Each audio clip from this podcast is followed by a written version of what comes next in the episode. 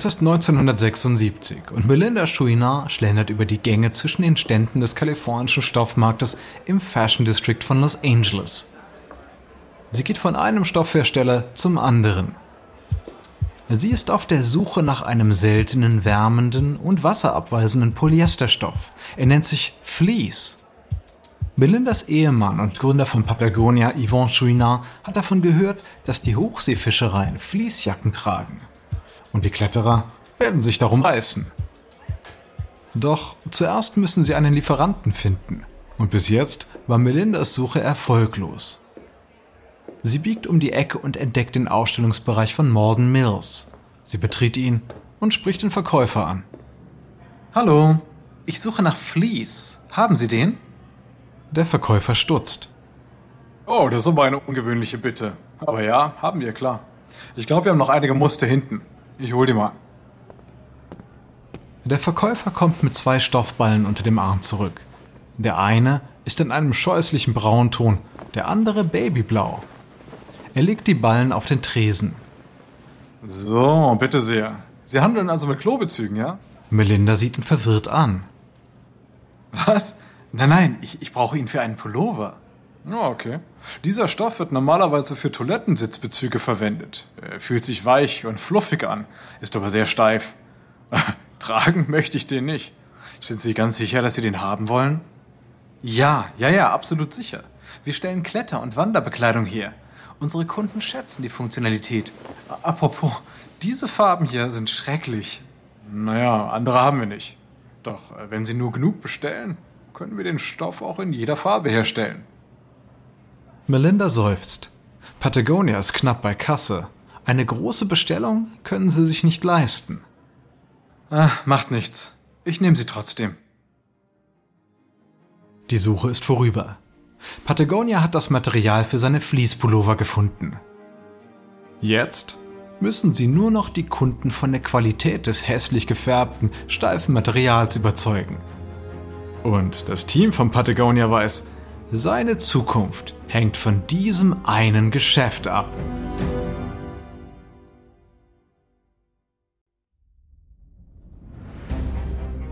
Ich bin Alexander Langer für Wandery und das ist Kampf der Unternehmen.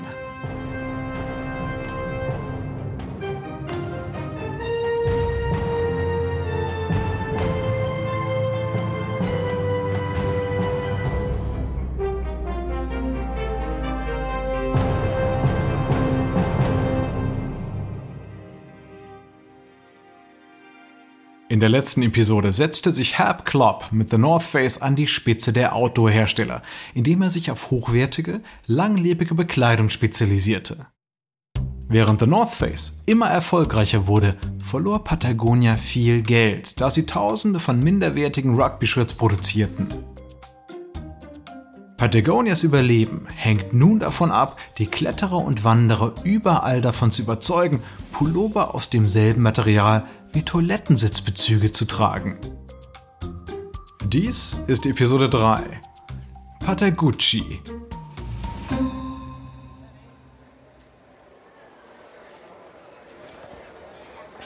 Es ist Februar 1977 und die US-Sportartikelmesse im McCormick Place in Chicago ist in vollem Gange. Es wimmelt vor Menschen. Zehntausende Einkäufer laufen über das Gelände auf der Suche nach dem nächsten Hit. Dieses Jahr sind synthetische Stoffe das neue Autoprodukt.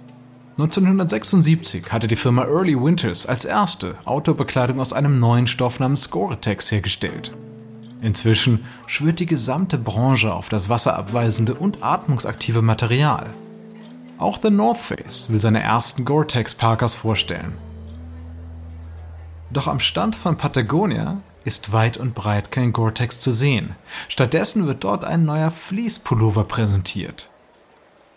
Neugierig nimmt eine Käuferin einen babyblauen Pullover in die Hand und fühlt den weichen, flauschigen Stoff. Vertriebschef Tex Bossier spricht sie an. Das hier, das ist unser neuer Fleece-Pullover. Ja, er ist ganz außergewöhnlich, so weich. Was für ein Pelz ist das? Sie denkt also, es ist Pelz? Bossier gibt der Versuchung nach. Mit ernster Miene sagt er: Er wurde aus seltenem sibirischem Blaupudelfell gemacht. Mit einem erschrockenen Ausruf lässt die Käuferin den Pullover fallen. Oh nein, nein, nein, ich habe nur Spaß gemacht, Entschuldigung. Es ist ein synthetisches Material, zu 100% Polyester. Sie können ihn hier unter eine Regenjacke tragen und er hält sie sogar im Sturm warm und trocken. Es ist leichter als Wolle und trocknet sehr schnell. Die derart beruhigte Kundin gibt eine Bestellung auf. Und sie ist nicht allein. Denn trotz der scheußlichen Farben erweist sich der Fleece-Pullover als Erfolg bei den Einkäufern. Sie sind sich sicher, dass Menschen sich für eine Klettertour warm und trocken einkleiden möchten. Und sie behalten recht. In den folgenden Monaten kaufen sich Kletterer und Wanderer anstatt wollene Pullover nun die aus Fleece. Fleece-Pullover von Patagonia werden zur Grundausrüstung und holen das Unternehmen aus den roten Zahlen. Bis 1979 steigen die Verkäufe um 50 Prozent. Schon bald bringt die Konkurrenz Kopien des Kleidungsstücks auf den Markt. Um sich von der Meute abzusetzen, will Patagonia synthetische Stoffe auf eine neue Art einsetzen. Gemeinsam mit Malden Mills produzieren sie Bunting, eine neue Art Vlies, das weniger Knötchen bildet. Das Unternehmen nutzt außerdem Polypropylenfasern aus Wegwerfwindeln, um rasch trocknende Unterwäsche für Kletterer herzustellen. Und die Autoanhänger lieben sie. Obwohl sich in Polypropylen Körpergeruch sammelt, ist die Wärmefunktion extrem attraktiv. Schon bald sind die Kletterpfade voll von Menschen, die Synthetik statt Baumwolle tragen. Gore-Tex-Jacken, Teddy-Fleece-Pullover und Polypropylen-Unterwäsche sind die erste Wahl für Wanderer und Kletterer. Und dann startet Patagonia eine Farbrevolution im Outdoor-Bereich. Regenbogenfarben ersetzen die gedämpften Grau- und Grüntöne, die einst den Katalog dominiert hatten. Patagonia-Kunden fallen an den Bergen auf, wie tropische Vögel. Sie tragen Farben wie Weinrot, Mango oder Magenta, die die Vorliebe der 80er Jahre für knallige Neonfarben bedienen. Bald schon tragen modebewusste Städter ebenso wie Backpacker Patagonia Fließjacken. Nur wenige Jahre zuvor war Patagonia am Rande der Insolvenz gewesen. Jetzt ist die Firma solvent und macht einen Jahresumsatz von 20 Millionen Dollar. Im Gegensatz dazu hatte North Face Probleme mit seinem Wachstum. Der Wanderboom der 70er Jahre, der das Unternehmen groß machte, ist vergangen. Und Billigimporte aus Asien unterbieten die Preise der North Face Bekleidung. Doch zwei Mitarbeiter von der North Face arbeiten bereits an einer Lösung, wenn, ja wenn, Geschäftsführer Herb Klopp ihnen nur zuhören würde.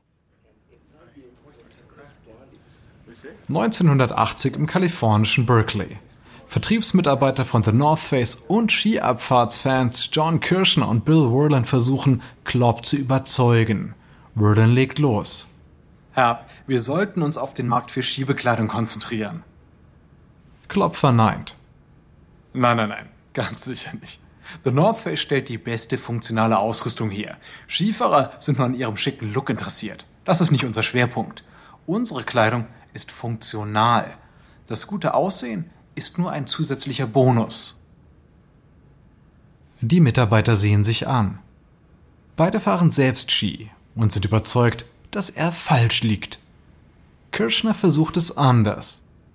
Herr, Sie haben von Theodore Levitt gehört, oder? Der Harvard-Ökonom. Ja, klar. Ja, richtig, genau.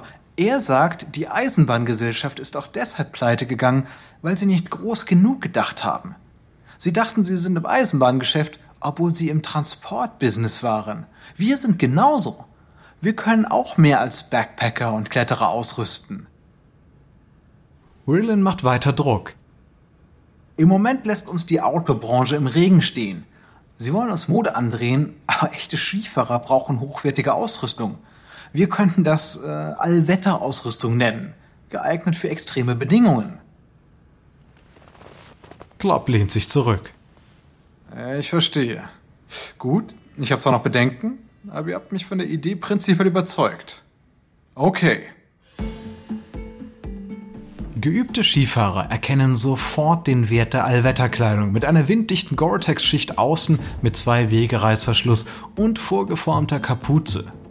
Innerhalb weniger Monate macht die Allwetterausrüstung The North Face zum führenden Hersteller für funktionale Skibekleidung.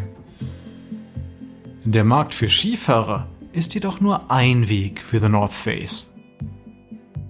Das Unternehmen nimmt nun auch das Ausland, nämlich Europa, in den Blick. Im April 1983 macht The North Face seine ersten Schritte auf dem alten Kontinent und kauft eine schottische Bekleidungsfabrik. Und regt damit die Aufmerksamkeit von Patagonia. Im April 1983 führt Herb Klopp, Patagonias Eigentümer Yvon Chouinard, durch das neue Büro von The North Face in Berkeley. So, hier sitzt unser Marketing-Team nach Sparten aufgeteilt. Hier, hier sind unsere Rucksackleute und hinter ihnen kommt das Team für die neue Skibekleidung. Klopp sieht, wie Chouinard zum Oberlicht sieht. Oh ja, da wir eine Outdoor-Firma sind, wollte ich die Natur reinlassen. Also große Fenster und Dachluken, um Licht und Luft hereinzulassen. Ha. Wollten Sie, wollten Sie das sehen? Ja, ja, wir überlegen gerade, wie wir unseren Campus in Ventura ausbauen. The North Face und Patagonia sind weniger Konkurrenten als miteinander konkurrierende Geschwister. Sie respektieren die Produkte des jeweils anderen und teilen die Auffassung, dass sich Erfolg aus dem Wachstum der Branche ergibt und nicht aus Revierkämpfen. Dabei ist The North Face der große Bruder, der doppelt so groß ist wie Patagonia und dem kleinen Bruder Ratschläge gibt. Deshalb denkt Chouinard über eine Allianz nach.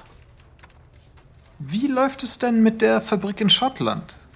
Es läuft gut, es läuft gut, aber wir sind noch nicht ganz ausgelastet. Vielleicht könnten wir Ihnen helfen, in Europa Fuß zu fassen. Ha, interessant. Ja, es wäre sicherlich besser, als alles selbst aufbauen zu müssen. Wie soll das denn laufen? Tja, weiß ich nicht. Vielleicht geben Sie uns eine Lizenz für die Produktion Ihrer Ausrüstung. Oder, oder Sie schicken uns Sachen aus Hongkong und wir vertreiben sie. Hm, lassen Sie mich mal drüber nachdenken. Und das Gespräch über eine Allianz von The North Face und Patagonia endet damit. Stattdessen rekrutiert Patagonia europäische Partner, um seine in China hergestellte Kleidung zu vermarkten. Doch Chouinard wird schon bald anderswo eine Geschäftsidee entdecken, die Patagonia ans Limit bringen wird. Anfang des Jahres 1984 läuft Yvon Chouinard über die amerikanische Sportartikelmesse in Chicago. Er sieht eine Gruppe Menschen am Stand des Stoffherstellers Milliken stehen und geht hin. Dort steht ein Mitarbeiter von Milliken, der ein Fußballtrikot aus Kunstfaser hochhält. So, Ladies and Gentlemen, dieses Trikot hier, ja, wurde aus unserem neuesten Polyesterstoff gemacht. Äh, wie Sie sicher alle wissen, ist es sehr schwer, Grasflecken auszuwaschen. Normaler Polyester ist seifen- und wasserabweisend und schmilzt im Trockner. Chouinard tritt näher. Patagonias Polypropylenunterwäsche ist zwar ein Verkaufsschlager, doch ist der Stoff ebenfalls nicht trockner geeignet. Der Stoffvertreter taucht das Trikot in einen Eimer mit Seifenlauge und schrubbt es. Also, Polyesterkleidung kann man nicht einfach so waschen, richtig? Denn Polyester absorbiert Wasser nicht und ist schwer zu reinigen. Bisher musste man bestimmte Öle dafür verwenden. Doch das, das ist jetzt vorbei. Wir haben hier ein neues Verfahren entwickelt, mit dem wir die Oberfläche der Polyesterfaser bearbeiten. Dadurch absorbiert die Oberfläche des T-Shirts Wasser und kann so gewaschen werden. Unser Polyester hat außerdem eine höhere Schmelztemperatur, so dass das Trikot hier trockner geeignet ist. Ah, so, fertig. Er zieht das Trikot aus dem Eimer. Und die Grasflecken sind weg. Da kommt Chouinard eine brillante neue Idee. Eine Woche darauf erzählt Chouinard seinen Führungskräften im Hauptquartier von Patagonia von seinem Erlebnis in Chicago. Wir machen eine Runderneuerung. Wir werden Millikens neue Kunstfaser in unserem Base Layer für die Winterkollektion 1985 verwenden. Alle sehen besorgt aus. Sie mussten bereits von Fleece auf Chinchilla umsteigen, ein Material, das aus recycelten Plastikflaschen gemacht wird. Und jetzt Jetzt sollen sie auch noch die Lieferketten der Firma und die Produktion von Unterbekleidung in weniger als eineinhalb Jahren komplett umgestalten. Die Geschäftsführerin Chris McDavid meldet sich. Yvonne, wir haben alle Hände voll zu tun, Chinchilla in der Herbstkollektion 1985 einzuführen. Fleece-Pullover und Baselayer sind unsere beiden populärsten Linien. Und beide auf neue, nicht getestete Materialien umzustellen, könnte sehr riskant sein. Doch Chouinard gibt nicht nach. Nein, nein, wir machen beides gleichzeitig. Wenn wir zu spät kommen, schlägt uns die Konkurrenz. Wir müssen die Ersten bei der Vermarktung sein. Ende der Debatte. Das Team schluckt schwer. Nun haben sie noch weniger als 18 Monate, um die Lieferketten und Lieferanten auf zwei unbekannte Materialien einzustellen. Es ist ein Rennen gegen die Zeit, ohne Raum für Fehler. Patagonia spielt mit zwei seiner drei Top-Verkaufslinien. Nur die beliebten Baggies Shorts, die bleiben unverändert. Sollte hier der Erfolg ausbleiben, würde Patagonia einen finanziellen Schlag erleiden, den das Unternehmen nicht wegstecken könnte.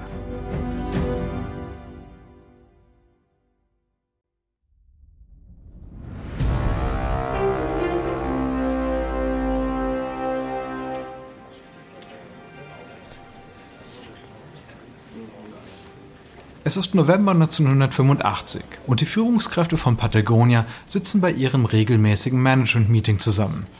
Doch heute erwartet sie eine Überraschung im Konferenzraum, nämlich Yvonne und Malinda Chouinard. Die Eigentümer von Patagonia sind seltene Gäste in der Runde.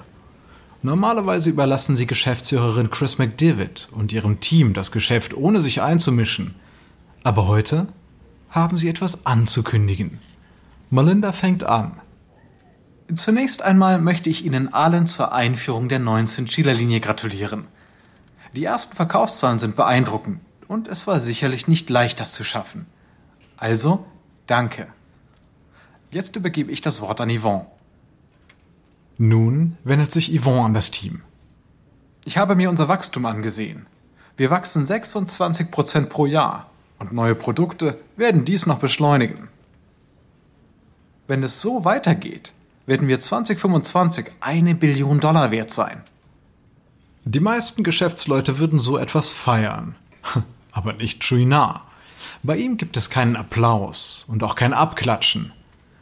Stattdessen wartet das Team ab, was er ihnen damit sagen will. Es ist so. Also, Melinda und ich wollen keine große Firma. Wir wollen keine 500 Mitarbeiter. Es fühlt sich an wie auf einer Tretmühle, von der wir nicht wieder herunterkommen. Und deshalb dachte ich, Wozu noch wachsen? Muss ein Unternehmen wachsen, um gesund zu bleiben? Wir sollten damit aufhören. Das Team starrt ihn ungläubig an. Sie haben Patagonia zu einer Ikone der 80er Jahre gemacht. Ein Schnellzug mit Höchstgeschwindigkeit. Und jetzt sagt Shrina, wann steigen wir aus? Was für ein Geschäftsmann sagt so etwas? Es ist unbegreiflich. Der Vertriebschef sagt, Moment, Sir, das können wir nicht tun. Das wäre wie eine Vollbremsung bei Regen. Die Stoffe kaufen wir schon lange im Voraus, auf Basis unserer Wachstumsprognose. McDavid streicht sich eine Haarsträhne aus dem Gesicht und meldet sich ebenfalls zu Wort. Yvonne, ohne Wachstum gibt es keine Entwicklung. Das Team wird die Motivation verlieren. Und wie sollen wir ohne Wachstum unsere Leistung messen? Chouinard wendet sich McDavid zu. Chris, ich bin der nerdige Unternehmer. Ich will das versuchen. Ich möchte, dass du mir Vorschläge machst, wie wir das Wachstum anhalten können.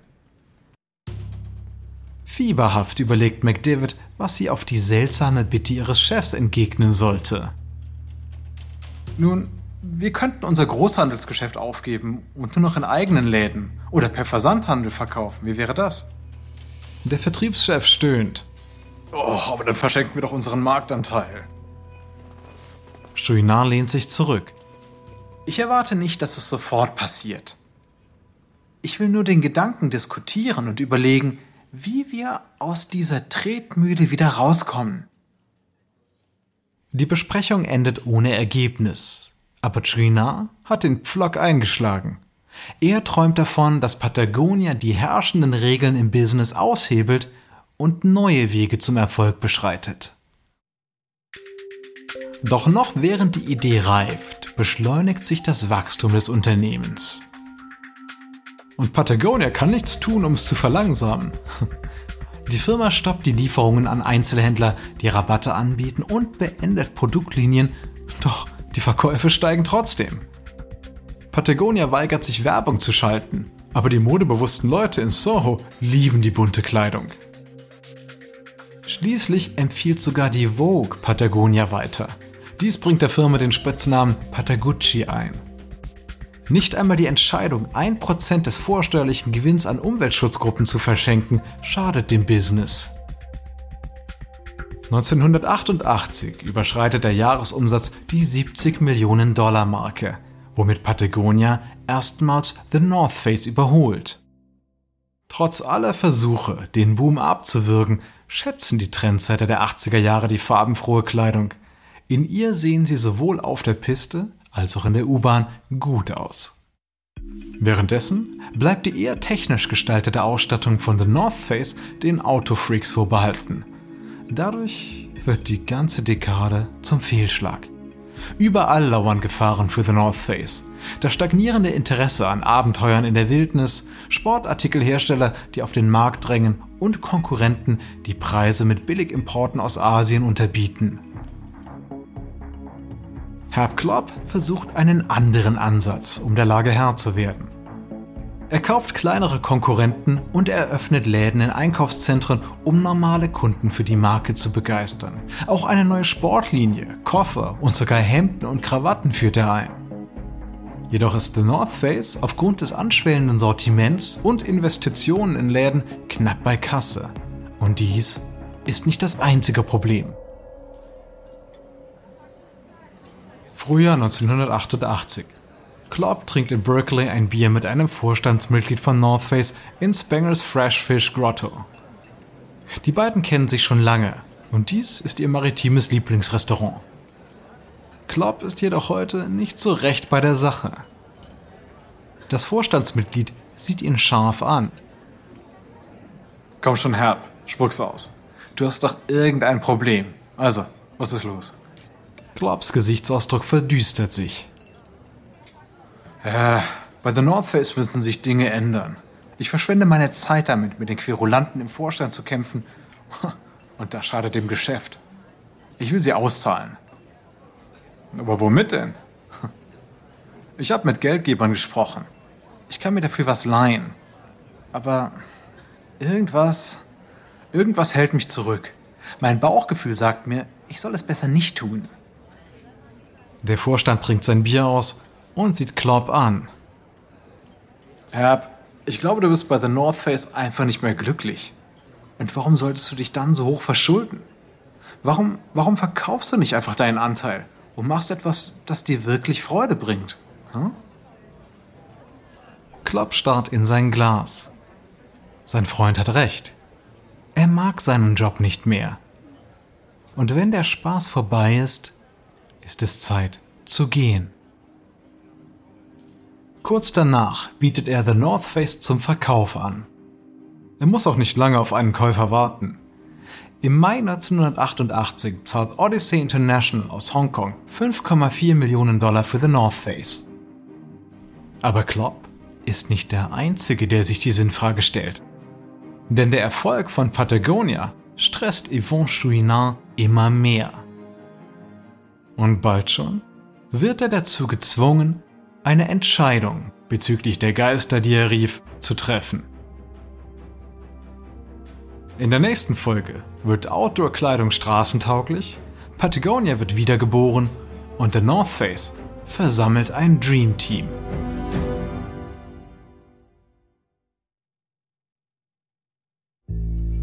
Dies ist Episode 3 von North Face vs. Patagonia aus Kampf der Unternehmen von Wandery. Ich hoffe, Ihnen hat diese Episode gefallen.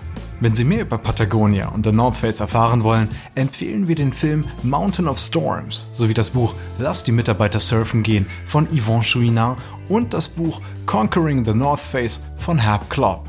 Ein kurzer Hinweis zu den Dialogen, die Sie soeben gehört haben. Wir wissen natürlich nicht genau, was gesprochen wurde. Doch die Dialoge basieren nach bestem Wissen auf unseren Recherchen. Ich bin Ihr Sprecher, Alexander Langer. Tristan Donovan hat diese Geschichte geschrieben, produziert wurde sie von Emily Frost. Karen Lowe ist unsere leitende Produzentin und Redakteurin. Sounddesign von Kyle Rendell. Emily Kunkel ist Produktionskoordinatorin. Jess Radburn, Jenny Laura Backman und Marshall Louis sind unsere ausführenden Produzenten. Erstellt von Anna Lopez für Wandery.